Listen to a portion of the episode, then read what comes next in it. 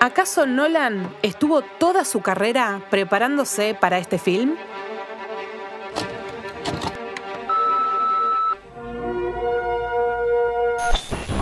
Tenemos el dolor Now I need your help. último.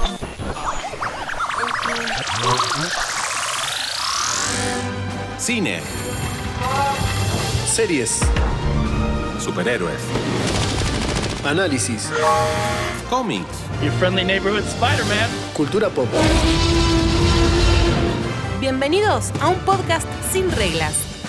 Bienvenidos a el último VHS.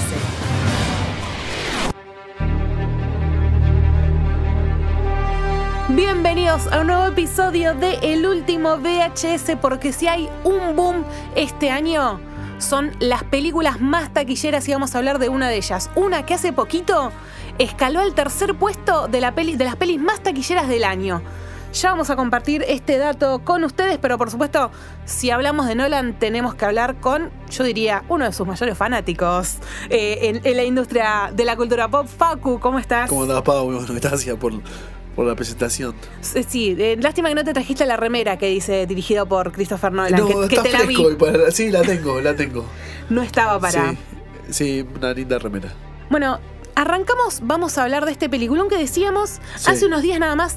Escaló al podio de las tres pelis más taquilleras del año y es la primera vez desde el 2001 que esas películas, las tres del podio, no corresponden a una remake, a un reboot, a una eh, secuela, sino que son películas no necesariamente originales, porque el primer puesto sigue siendo... No, perdón, el primer puesto ya es de Barbie, el segundo puesto es de Super Mario, que viene de una franquicia, pero bueno, es una película que es primera, que es única. Y hace unos días nada más, Oppenheimer, con 850 millones de dólares recaudados, llegó al tercer puesto.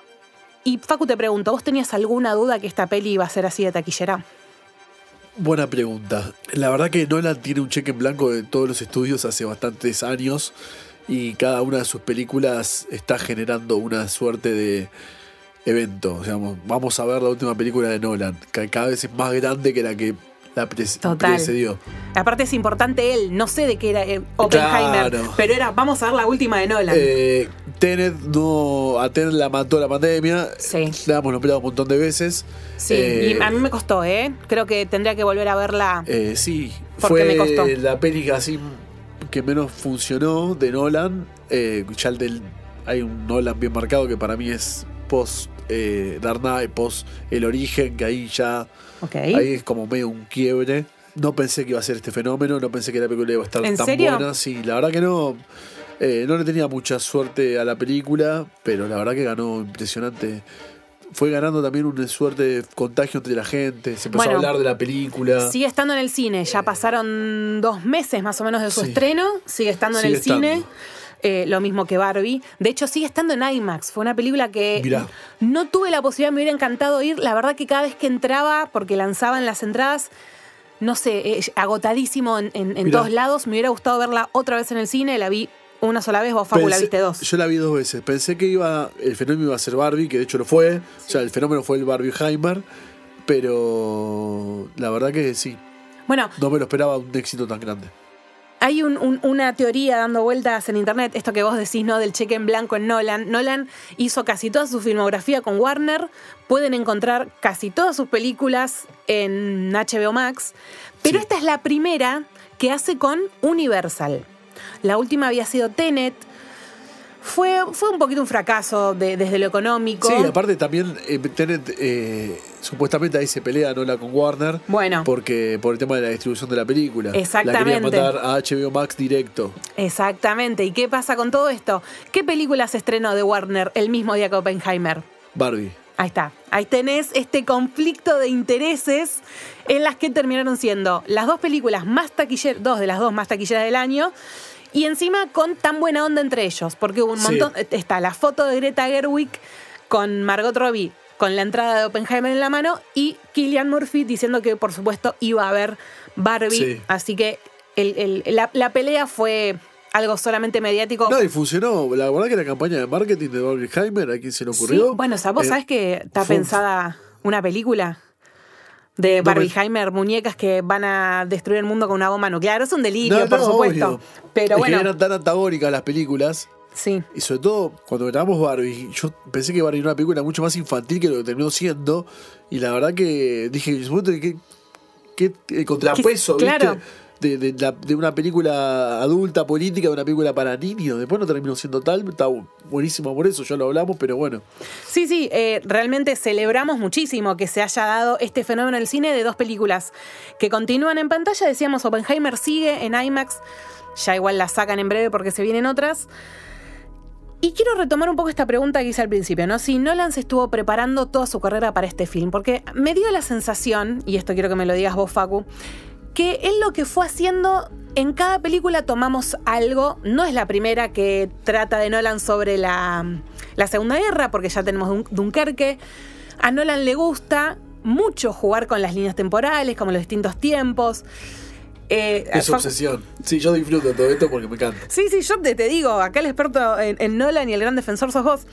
Pero a mí me dio esa sensación que todo lo que él fue aprendiendo y haciendo en cada una de sus películas, no quiero decir que culmina acá, porque yo no dudo que lo próximo que traiga el tipo va a ser alucinante. No sé.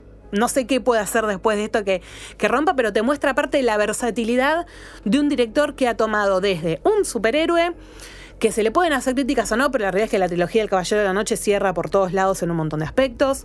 Hace poco vi The Prestige, que no la había visto nunca, Sí, La- la, que filmó entre Batman Inicia y Dark Knight. con eh, Christian Bale y Logan. eh, Eh, sí. Hugh- Hugh Jackman. Hugh Jackman, gracias. Estoy con los nombres medio trabados. Sí, no, está bien. Igual no tenemos nada escrito. ¿eh? No, no, no, es todo, todo de memoria. No estamos googleando nada en vivo.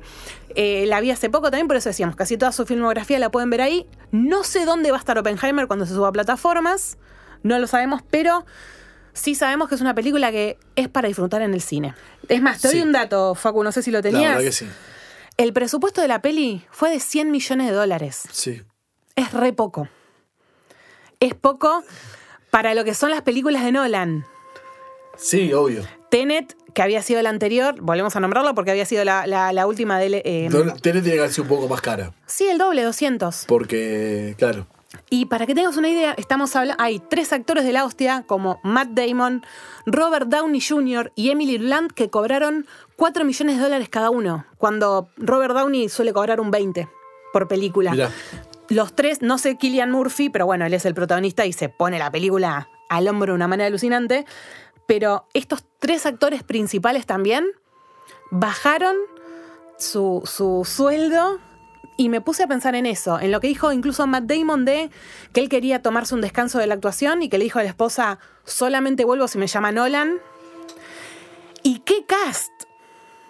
Y me dio esa sensación cuando estaba en el cine. Era, este tipo levanta un teléfono, dice, voy a hacer una película, este es el personaje, y todos le dicen que sí. Yo subí algunas historias y también vi, eh, en el caso de Robert Downey Jr., estaba feliz de la vida eh, de haber laburado con Nolan. Hay algunos videos que reciben preguntas. Huele a nominación al Oscar a actor de reparto ahí, ¿eh? Va a estar nominado seguro. Nominación seguro. Nominación Yo me arriesgo a eso. Sí, nominación seguro. Y, y la verdad que sí, qué sé yo, a mí me a mí me gusta, a mí me, me gusta como director, me gusta como cineasta, me gusta que tenga un sello propio. Me- esta película a mí me voló la cabeza, o sea, mí me encantó, encantó.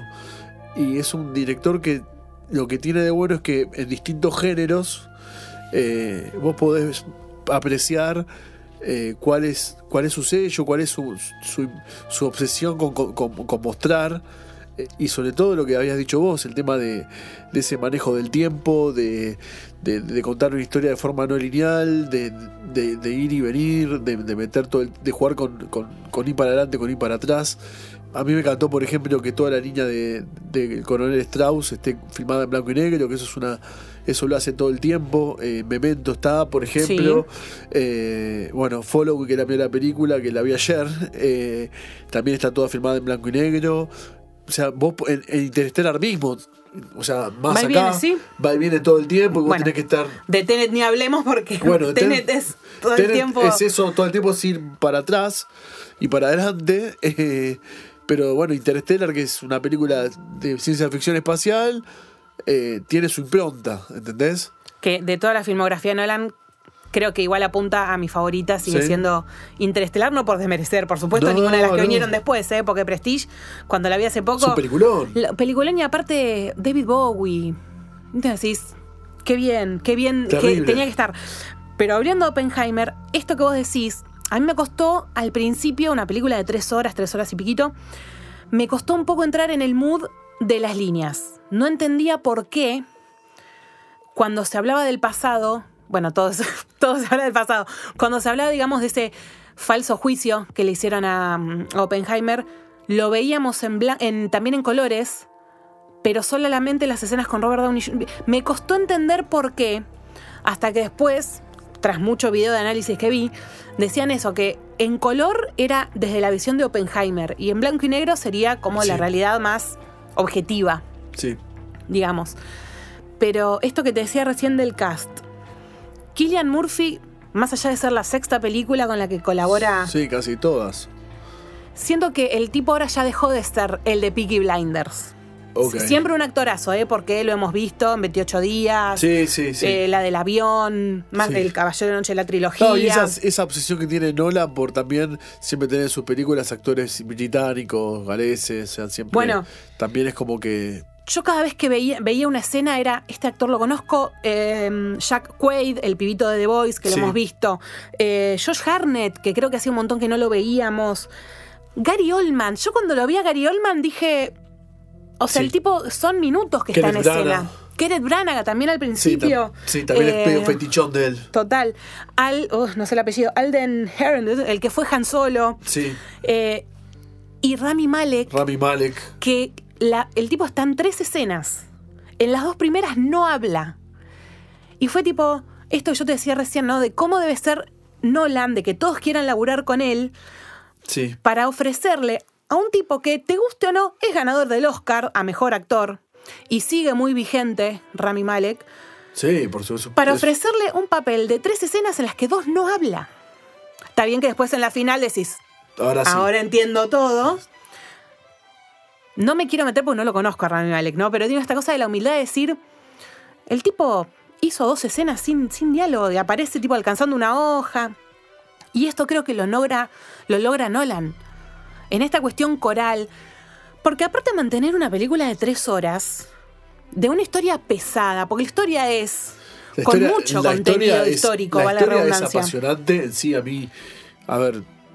A mí eh, me apasiona todo es, es la Segunda Guerra Mundial y esto es un acontecimiento más de la Segunda Guerra Mundial. Esa vez que me, me- me vi todos los documentales, bueno, todas las pelis bélicas que hay y esto no deja de ser una peli montada sobre eh, ese momento histórico. Así que la historia es alucinante. No es la primera película que habla de, de la, de la creación de la bomba atómica, pero la historia siempre es atrapante. Lo que pasa es que es, la, es una biopic de Oppenheimer, Sí, en realidad. sí. No es la historia de la bomba per se. Y eso a mí una- me hay- rompió la cabeza. Claro, hay una película de Oliver Stone Ah, mira. del año 88-89 que se llama Fat Boy, Little Boy, Fat Man. Como Sí. el nombre de las dos. De las dos bombas. De las dos bombas. Con John Cusack, ¿puede ser? Con el actor que, no, el que hace de Murdoch, el que hace de Oppenheimer es el que hace de Murdoch en Brigada A. Uh, no, me mataste. No, me No me acuerdo ya. el nombre del actor. Ahora más se tiene que esperar pero tengo Murdoch de que... Brigada A lo tenés. No, o sea, tengo Brigada A. El de la gorra, el loco que manejaba el helicóptero. Ah, sí. hacía No, pero no me acuerdo esa película. Sí, era Fat Boy... Fat Boy, el- eh, Fat Man, Little Boy. Fat Boy, Little Es una Boy. película del 88, 89 que cuenta la historia de cómo se armó la bomba en Los Álamos. Sí, pero está John Cusack. Mirá, También. Mirá, Sí, un- John C. Bueno, hay un par de conocidos. Natalia Richardson. Mirá. Mirá, la, ex- la esposa No de. Liam Neeson que falleció. que falleció. Hace de Jean Tadlock, del amante, Mirá. mirá. A tener que buscarla. Pero, sí, sabía que existía Es esa una peli. película más de cómo se armó la bomba. Eh, esto que decís vos es, es, es cierto. Es una película de Oppenheimer, una biopic de Oppenheimer. Bueno, y eso a mí me partió la cabeza porque el, el clímax de la película, que yo no lo podía creer en esta cosa de, también, a mí me pasaron dos cosas. Uno, yo no sabía muy bien qué iba a haber. Digo, conoces Oppenheimer, sabes que es el padre de la bomba atómica, yo mucho más no sabía. El nombre Proyecto Manhattan lo tenía. Lo tenías. Me costó entrar un poco porque no, habí- no conocía la historia de él de nada. Entonces, esto cuando se hablaba del pasado, del juicio, del- de este Louis Straw, se me mezclaron un par de cosas. Me hubiera gustado saber un poco más de, de base de historia. Pero a mí lo que me partió la cabeza fue eh, la prueba de Trinity, de la bomba. Ese es el clímax de la película. Y yo no lo puedo creer. Sí. Porque no es. Uno espera la escena de Hiroshima, de Nagasaki. Y te das cuenta en esta parte, en cómo cuenta Nolan sus historias y cómo está contada desde la visión de Oppenheimer. Yo estuve al vilo de la silla en el momento de la prueba. Porque ahí es donde, no me acuerdo qué personaje dijo, esto puede salir bien o puede salir mal. O sea, ahí es donde se estaban jugando todo. Sí, pone, todo, pone todos los recursos de él al servicio de. Y lo loco que después quedó una hora más de película. Después de. Tal cual. Sí, es el momento, digamos, donde mejor funciona Nolan con, con el suspenso, con la tensión, Sí. los violines al palo, el, el sonido, o sea, el, el silencio. Espectacular. O sea, Sí. la- es una es trona- es tronadora la película ahí. Esa escena tiene un nivel de tensión impresionante. Y es ahí el Más momento. tensión que eso no se puede conseguir. Exacto, porque vos después, cuando, te, cuando se despierta, creo que fue tres semanas después que, que lanzaron las bombas, que Oppenheimer se entera por la radio que ya las habían tirado, como ten- tenemos entendido que se enteró en la vida real Sí, por sí, radio, y nos enteramos con él en ese momento. Para nosotros es un momento que pasa como espectadores. Sí, sí. Sí, la- internalizamos lo que le pasa al tipo, pero el momento pasa. La película está bastante apegada a los hechos reales, que por ahí algo no fue así, ¿viste? Por Pero supuesto. la verdad que siendo Nolan es un tipo bastante quisquilloso, eh, que en la realidad ya pasó así, y la explicación, y es- que también es algo que se le critica, eh, la sobreexplicación en algunas cosas. Acá tiene explicaciones, ¿viste? En algún Es momento. de las películas me dio la sensación más hablada de Bueno, pero viste que en algún momento hay diálogos, señas de diálogo que, que quieren hacerte a vos como espectador entender cómo funciona una bomba atómica. Sí. La tiene esa- ese, ese, ese Sí, sí, momento, sí, sí. ese momento académico. Eh, que es algo que se le critica mucho a Nolan, pero Nolan como que quiere que todo sea, viste, Sí, el tipo todo es, rigu- perfectito. es riguroso en, en- es en la investigación. Sí, Me encantaría leer el libro en el que se basó Sí. este, el Prometeo Moderno. Tenía entendido, lo había leído por ahí, pero no sé qué tan cierto sea, que el libro se lo había regalado Pattinson cuando filmaban Tenet. mirá. Porque aparte no olvidemos que después de Tenet, de hecho, Pattinson estaba, hizo el casting para Batman mientras filmaba Tenet. No se lo dijo a Nolan en un primer momento. Y después le dijo, ¿qué fuiste a hacer el casting para Batman? Sí. Como que. Y le dio como el visto bueno. eh, Nolan para, para que sea este Batman del que ya hablamos también, Matt que tanto nos, Sí. tanto nos gustó. Sí. Eh, pero tenía entendido que le había regalado Mirá, él le el. Pattinson, habría que chequearlo en alguna fuente a ver si está, le había regalado el libro El, Pro- el Prometeo El Moderno, Prometeo moderno. que me encantaría leerlo, que es un libro que aparte tuvo una investigación ya de por sí súper exhaustiva, ganó un, un premio Pulitzer, que son los premios Sí, en sí. periodismo de los más de los más importantes. En esto que vos decís, ya hubo una película eh, o una serie fue lo de Fatboy. No, una película. Una película, se lo ha mencionado eh, a Oppenheimer en algunos, está un poquito así como mencionado en cultura pop, pero mm, totalmente, a Nolan le gusta la exactitud histórica lo más posible. Sí. Que hay momentos dramáticos, sí, por supuesto. Porque ahí, qué sé yo, siempre, algunos me pueden llegar a comentar que me pasó qué tan necesario era, por ejemplo, mostrar la historia con su amante, con el personaje de Florence Pugh. Qué sé yo, creo que hace a la personalidad de Oppenheimer. Y estamos viendo una película sobre su vida. Estamos viendo la película sobre su vida. eh, la realidad es que las investigaciones dieron a entender que el tipo era, era lo que se denomina mujeriego, no sé cómo llamarlo, era un gavilán. Sí, Un gavilán, qué sé yo, no sé. Era un tipo que le gustaba. Tuvo historias con mujeres. Eh, Sí, sí. Y se casó también, como se casaba la gente en ese momento, más por una cuestión funcional o política, o para lavar la imagen. Se casó con una señora más de alta curnia Sí, en sí, su que- vida real. que ya había, se había casado dos veces. Claro, para tener cierto est- estrato social de la- del ambiente militar político de Estados Unidos. Bueno, y en una de las primeras escenas de la peli, cuando están estas audiencias de seguridad en este Sí. Juicio, entre comillas, que le hacen a él, y que vemos en una de las primeras escenas que lo, lo- lo interrogan, le preguntan, y el personaje de Emily Blunt atrás, sentada esperando, siempre fuera de foco ella. Sí. En ningún momento, Siempre fuera de foco. en ningún momento el foco está en ella. Está ahí como diciendo, ella acompañó, pero vamos a lo mismo. Lo que estamos mostrando es el punto de vista de Oppenheimer. Ella estuvo, Nada más. Sí, es lo único que el escena- espectador ni siquiera de tiene que verla. Que, que aparece ahí, que en ese juicio falso, Sí. Nolan decide mostrar explícitamente una a, a Oppenheimer teniendo relaciones sexuales con, con su amante. eh, lo hace justamente porque en ese momento lo que siente el personaje de Emily Blunt es como que están, se está blanqueando un secreto que ella no quería que salga. Y entonces ella lo, es lo que ella siente en ese momento que ve como. O sea, es metafórico. Sí, sí, sí, por Eh, supuesto. Lo que ella no quería era que salga a la luz que su marido le había sido infiel y se expone eso. Entonces Nolan decide ir por más y mostrar que el- todo el mundo está viendo a Oppenheimer. Es como que te ve todo el mundo, ¿no? Se metió todo el mundo en tu cama, algo así. Totalmente. De las pocas veces que siento que Nolan se toma esas Sí, licencias. la- yo le conozco eh, es- escena de sexo así, eh, con desnudos, llamémoslo así, es la primera ¿En serio? Mira, de no su había, filmografía, sí. no había estado en, en ese detalle. Sí, sí. Con desnudo incluido, sí.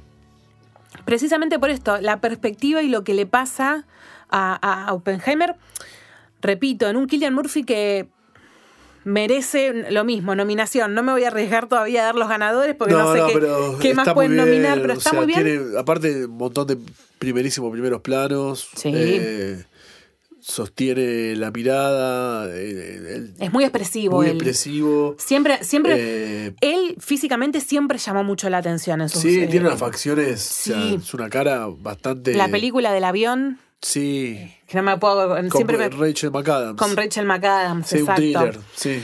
Eh, Que van en el avión. en Sí, el mismo asiento. tiene. Él tiene una. Por las facciones que tiene es muy particular. La elección para hacer el espantapájaros en, su- en la trilogía del Caballero Castió de para. Batman también.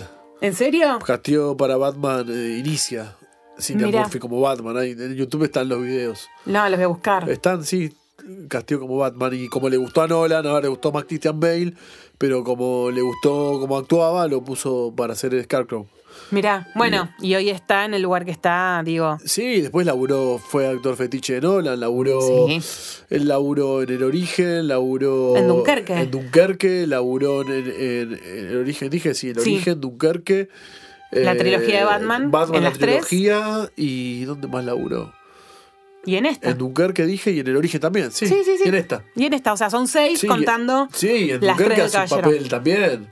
Bueno, y en me Dunkerque hace un, papel border también, el personaje de Killian Murphy. Sí, qué linda Un tipo peli. por la guerra, un tipo, sí, también un tipo otra, desviadísimo. otra película en donde se trata el tema de la Segunda Guerra. eh, digo, los paralelismos que hay entre Dunkerque y Oppenheimer.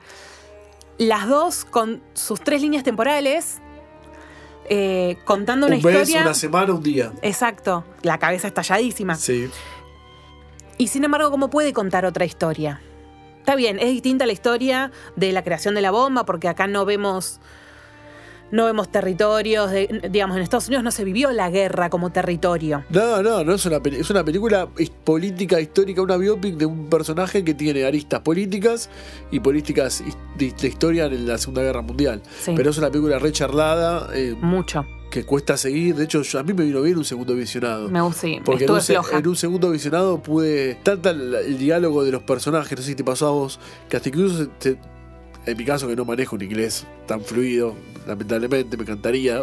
Trato de practicar, pero no tengo tanta facilidad. No, bueno, pero por más facilidad momento. que tengas. Y en este tipo de Era muy técnico claro, En este todo. tipo de película, con, eh, hasta me costaba llegar a leer los subtítulos. No sé si te pasó a vos. Me- era sí. tanta la conversación y pasaban tan rápido. Es los eso que vos decís, por más inglés que sepas, era un inglés muy técnico. Yo de física no Sí, sé obvio, nada. obvio. No entiendo, o sea, que necesitaba que me expliquen todo el tiempo Sí. y a veces era, ay, ¿qué pasó? ¿Y esto por qué es así? O sea, me costó, me encantaría haber hecho un, un visionado, no pude, nos come el cine de lo que siempre hay y bueno, y la vida misma.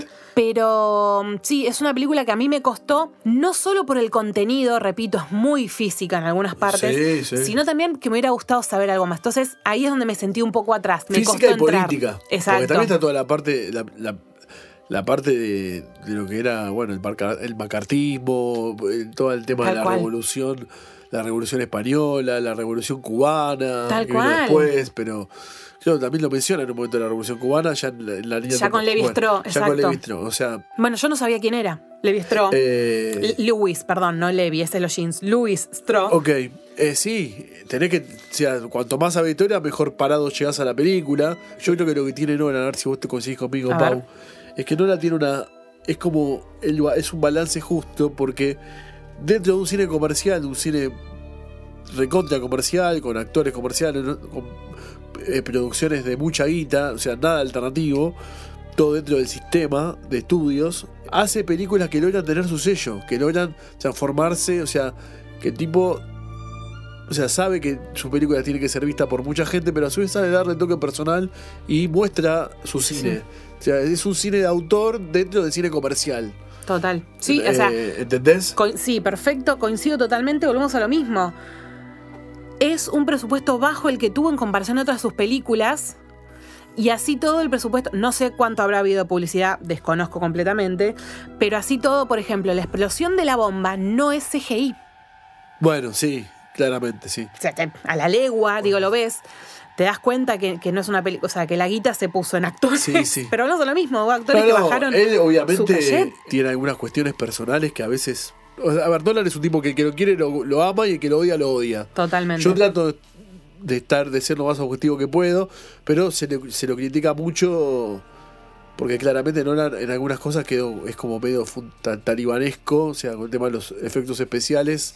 Y con el tema también del, del orden, en la- del- de, lo Que- lineal o lo claro. lineal. No es fácil para. El orden, él, para seguir. él no.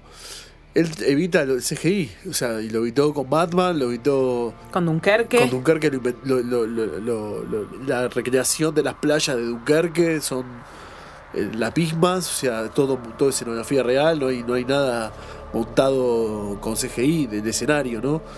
Acá tampoco usa efectos especiales, la bomba, la explosión está hecha igual, o sea, a, a menos escala, pero por supuesto, por fin. supuesto. Y después. eh, Sí, jugó, digamos, con, con la perspectiva sí, todo para el la explosión. todo Porque el la explosión se hizo, Sí. pero obviamente es, fue hipercontrolada y súper chiquitita. Totalmente, pero bueno, y después también el tema de querer filmar en IMAX, de querer filmar... Eh, ¿La viste en IMAX o no, solo no, en no, cine estándar? No la vi, eh, no la vi en IMAX, sé que en la, sal, en la sala, cuando ya vi en, la, en Infobae creo que leí que, que iba a haber una eh, copia de 35 milímetros para ver en la En la sala, sala Leopoldo Lugones, Lugones. sí. Leí la noticia en Infobae, Agotadísimo. agotadísimo, dije, no, esto viene en serio porque está rodado, o sea, no era rueda de una forma como que trata de... Es un tipo que a veces criticó a las plataformas, es un tipo que ahora venía con un discurso bastante antiplataforma y claramente toma decisiones artísticas para mm, sostener eso, que sus películas se estrenen en cine, ruedan IMAX. Ahora dijo que vería cosas en plataforma. Ok, ok. Ahora veo que se suavizó, pero es un tipo que ya le preguntaron si quería eh, hacer Star Wars, dijo que no. Le preguntaron si Robert Downey Jr. le pregunta que, si haría una película de Iron Man, dijo que sí, Ah, mira. pero que haría una película distinta de Iron Man. Claro, sí, y no lo dudo. Y le pregunta, y Robert Downey Jr. le pregunta qué haría, haría una película sobre Iron Man, responde. ¡Uh! Terrible palo. Eh, así que, Es que a mí siempre me sorprendió Nolan respuesta. agarrando una película de superhéroes, porque más allá de que no vamos a hacer un análisis sociológico de Batman, pero de ser uno de los superhéroes más importantes que es humano, digo que no viene de otro lado, que es un hombre, tiene tal vez como esa particularidad Batman, y así todo el tipo agarró e hizo una saga que... No sé si revitalizó al personaje, pero que venía de, de capa sí. caída. la realidad es que a Nolan siempre los personajes ermitaños le caen bárbaros, si vos te puedes fijar. A eso voy, de es hecho, el ese personaje tipo. de Oppenheimer es otro personaje ermitaño. Sí, Su familia y todo lo que monta es para una apariencia. sí. O sea, el personaje de, de- Oppenheimer es atractivo para Nolan. Esa, Sí, esa obvio. personalidad en la que él. Fíjate que Batman, el personaje de Leonardo DiCaprio y Oppenheimer es atractivo también para que él lo. Total. Sí, no, es que ese tipo de, de- de visión, repito, me encantaría leer el libro, pero ese tipo de visión eh, la tiene Nolan. Vos sabés que Oppenheimer es más lo que no dice que lo que dice. Tiene que ver con eso, con eh, no me imagino otro director tratando de transmitir un personaje de estas características. No me voy a poner a analizar de directores porque mucho no sé tampoco. Como vos bien decís, Nolan ya tiene su sello y vos ya sabés que vas a ver una película de Nolan. La próxima que sea Tobin con Oppenheimer es la próxima película de Nolan. Sí. El sí, título de la película va a venir después. Sí. No me imagino a, a este personaje siendo dirigido por, por otro director. Me pasa un poco eso. Y en esto que vos mencionabas, y no lo quiero dejar Sí. pasar, lo de mm, el, el detalle con el que Nolan armó todo. El Bueno, retrato. se armó los Álamos, por ejemplo. Exacto, pero el retrato de San Martín en la oficina del presidente de Norteamérica, eh, Truman creo que era, Truman, Harry Truman. Gary Oldman, que cuando lo vi, no lo- volvemos a lo mismo, no lo podía creer, porque en ningún lado yo lo había visto. igual, ¿eh? Qué escena. No, la La escena, escena es, es increíble. Es increíble, muy bien retratada. La escena. Sostienen que fue así. En realidad, algunos sostienen que no llegó a escuchar tanto eh, Oppenheimer lo de, ah, es un llorón, un maricón, no me acuerdo qué le dice. Pero volvemos a lo mismo, el detalle de ver el cuadro de San Martín, un cuadro que, si buscan los diarios de la época, Estaba. estaba el cuadro ahí porque se lo habían eh, regalado. Es el detalle. Y bueno, y el momento, mi país, mi país, ¿no? Por supuesto, porque todos nos agarramos del cuadro de San Pero Martín. qué bárbaro. Es hasta esa. Es que, que si no estaba, ninguno de nosotros. No, hubiéramos yo, dicho vos lo subiste en Instagram. Yo lo, Sí, sí, sí. lo- me di cuenta ahí, creo. O sea, sabía que Harry Truman tiró, tiró la bomba, que era el presidente que dijo sí, tírenla. Eh, nada más. O sea, no sabía esa existencia. De, sé que Oppenheimer después se hizo. Sabía que Oppenheimer se había volcado a ser medio un antiarmamentista. Después Bueno. de tirar la bomba, pero no sabía que esa comparación existió. Y la verdad que la escena de la película, Gary Oldman está. No, es un. O sea, es como, ¿viste como Es un decís? lujo, es un estoy lujo. tomando una bebida, un vino bueno, bueno, a ver, y lo voy a disfrutar, lo voy a saborear en el paladar. Sí. Es excelente la escena. Sí. Sí, porque es el quiebre para mí de Oppenheimer. Es el ahí. quiebre, y De es- él como, como ser humano. Pero, a- a- aparte, como ser humano, y, bueno, ¿vamos a spoilear o no? Porque Que es una Sí, historia que ya sí. pasó, así que ya. es sea- es, como que spoileamos la pasión de Cristo. Ya pasó, ya sabemos. le termina diciendo, la- yo, la, decisión política la tomé yo. No cargué más con ninguna culpa que vos hiciste la bomba, vos la fabricaste, pero yo la tiré. O yo di la orden, no sé cómo le dijo. Algo así, sí, sí. pero que fue una decisión política. Pero digo, esa escena, así fuerte como es, es el quiebre del personaje, porque hasta ese momento, en, en realidad, tal vez un pelín antes, cuando él tiene esa escena, esa imagen que nosotros vemos de la, ya con las bombas habiendo sido detonadas, De las y él en, habla. en el escenario. y, que se escuchan las pisadas. Exacto, y que como que, que se te va hace ver como que él está aturdido. Exacto, y que se va desvaneciendo una figura Sí. que, que es una mujer, dicho sea de paso, es la hija de Nolan, una Mirá. de las hijas. Eh, ahí ya vemos, entendemos que a él le pasa algo, pero lo terminamos de, de definir en la escena con el presidente. Porque yo ahí me puse a pensar, o sea, es, es- es terrible lo de la bomba, ¿no? Pero a nivel científico, fue un logro increíble. Fue el- el- el- la, culminación de una tarea de investigación, de laburo, de todo lo que se hizo. Como científico, decís, mira lo que hice. Como ser humano, Labura bien ese- la película eso. Exactamente, porque, Porque a mí, mucho- me, a mí me veces, generó esa dualidad. De decir, el acontecimiento eh, científico fue increíble porque había que llegar a eso, está bien.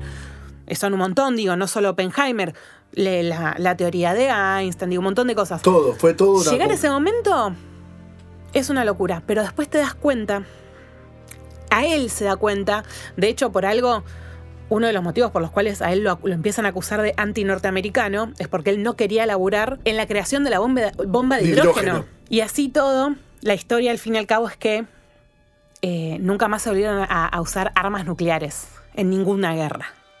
Hubo conflictos bélicos, pero nunca se usaron armas nucleares. exacto, sí, sí, guerras hubo. Sí, Vietnam, Sigue habiendo. Malvinas, sí, Vietnam, Malvinas, Rusia, ahora. Sí. pero nunca volvió a usarse. Está bien, entiendo, en- eh, digo, nos ubicamos en el momento, los nazis, el temor, aquellos también lograsen. Sí, aparte- Porque aparte fue mo- ¿sabes qué la lo- investigación fue esa, es decir, ¿sabes lo que o, o lo hacen los nazis o lo hacemos ¿Sabes lo que más me nosotros. interesó de la película?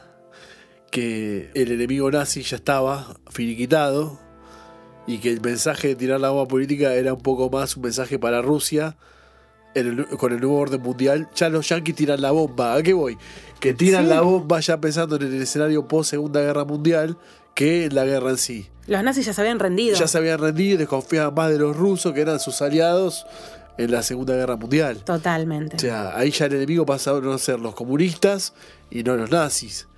O sea, eso lo labura muy bien la película. Muy bien, sí, Muy sí, bien sí, porque es lo que vemos después, sea, primero no- en la acusación y después en lo de- en el, en- cuando le niegan el cargo de secretario a Louis Strauss.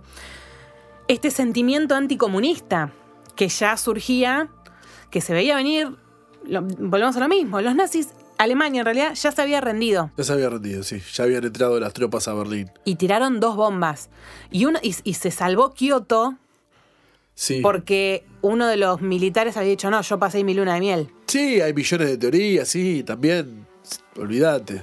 Sí, lo dicen en la película, no sé qué, qué exactitud histórica tendrá, pero a lo que Sí, voy, en, puede esta- ser, en sí, este reflejo de la dualidad que le genera, el conflicto que le terminó generando Oppenheimer y cómo finalmente, bueno, fue reconocido, por suerte, antes de su muerte, decir, no, lo que hizo el tipo fue un aporte interesante, porque la imagen de él, no de Killian Murphy, sino del Oppenheimer de verdad, que Sí. está ese, ese video diciendo, me convertí en el destructor de mundos, Sí. es terrible. Yo veo esa imagen y se me pone la piel de gallina. No, es una historia fascinante. La verdad que la historia es fascinante. Porque Y- como decís vos, se alcanzó un grado de desarrollo de la ciencia del campo cuántico aparte, o sea, es un avance Sí. monumental para la ciencia, pero a su vez estás transformando una, ma- una máquina de matar. Sí, Pero sí, bueno, es esa, eh, esa dualidad. Esa dualidad, o sea, yo no la- también no la juega con eso, de contarte, Re. de contarte a un, a un Oppenheimer es un tipo con sus luces y con sus sombras, ¿viste? Todo el tiempo te lo hace ir y venir. Porque las escenas que está en ese supuesto juicio, ahí ese escenario, como lo está monta la puesta en escena, te hace ver como que eres una víctima, ¿viste? Ahí es medio víctima. Sí. Después, con los manejos que tiene personal en su vida personal, era un tipo bastante también que dejaba que desear. O sea, Sí, que sa- sabía jugar. Digo, a ver, fue un político. Él logró tener la capacidad política que no la tuvieron los otros científicos para él liderar el proyecto. Y él era el nexo entre los militares. De hecho, en un momento de la película aparece con ropa militar vestido y le dicen: No, cambiate, vos no sos un militar, vos sos un científico. sí. Pero él estaba siempre coqueteando con el poder Bueno, que después se le vino en contra. Creo que hay un análisis. Después se le vino en contra, sí, pero después el gobierno de Estados Unidos le reconoció el trabajo Sí, científico, científico. del descubrimiento, que digo, eso es perfecto. Pero acá es donde está la, la contraposición con el personaje de Robert Downey Jr., Sí. que vos decís, si en un momento trabajaron a la par, tenían las mismas ambiciones, ¿por qué terminaron uno tan en contra del otro? Y a mí me da la sensación, por lo que vi en, en la película, Sí. que espero que haya sido lo que Nolan quiso retratar, que Oppenheimer tuvo ese, ese arrepentimiento de lo que pasó, de crear esa arma de destrucción, mientras que el otro quería ser reconocido históricamente, Sí, sí. ¿no? Como que quedó esa... esa porque vos los al principio son amigos y después no, son ah, villano y... No. No, bueno, no quiero decir héroe, pero... Son amigos y después se terminan traicionando. Porque me da la sensación de traicionando. Pongamos que lo traiciona Strauss, lo, lo traiciona a él. Pero también se ofende Strauss, se ofende cuando en, el juicio, o en esa especie de. no, sí, no, era un nombramiento, él sí. Era, se estaba hablando sobre el tema de la bomba de hidrógeno, creo, y lo, y lo llaman a exponer a No, lo llamaba... Ah, Y que le dice que medio que le pregunta. Eh, le preguntan a Oppenheimer, medio que Oppenheimer lo ridiculiza a Strauss y le dice que una bomba se puede. que se puede hacer una bomba atómica con cualquier elemento, ¿no? Y Sí, ahí sí, pero por eso. Y ahí es- creo que eso Strauss se lo toma como que lo, lo, lo, lo boludeó, llamémoslo así, lo boludeó adelante de toda la comisión esa, armamentista, y desde ahí empieza la vendetta, ¿no? Sí, pero todo bien marcado entre los dos personajes.